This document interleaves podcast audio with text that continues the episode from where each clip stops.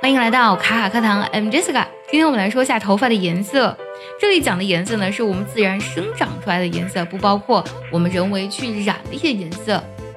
那么通常我们的发色呢有很多，比如说最常见的 black hair 黑色的头发，或者呢棕色头发 brown hair，还有呢红色头发 red hair，还有呢就是金色头发了。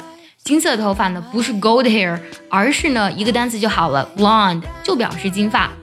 在口语当中呢，给 blonde 后面加上 ie 就变成了 blondie，表示的就是金发女郎啦。不管哪一种头发的颜色呢，随着年纪的增长呢，不少人呢都会长出白头发。那么如果长出白头发，我们应该用英文怎么来表达呢？如果你的反应呢是 white hair，那就真的错了。white hair 指的是那种全白的头发。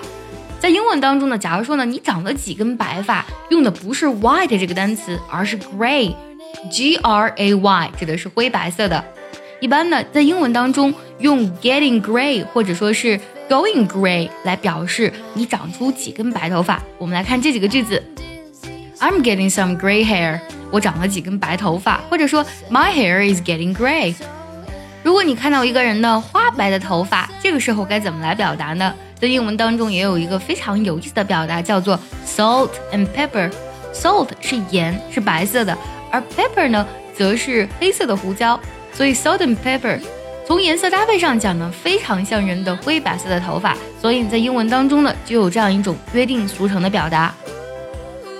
我们来听这样一句形容人头发的句子：He still had plenty of hair on the sides and back。他的两侧呢，还有后边还有很多头发。It was what they call salt and pepper，就是他们所说的人们常说的灰白头发。然后解释了什么是 salt and pepper，a mixture of gray hair and dark brown hair。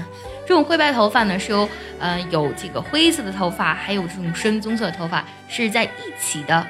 It was only a few years, he figured。他想呢，可能要不了几年，until the salt and pepper became just salt。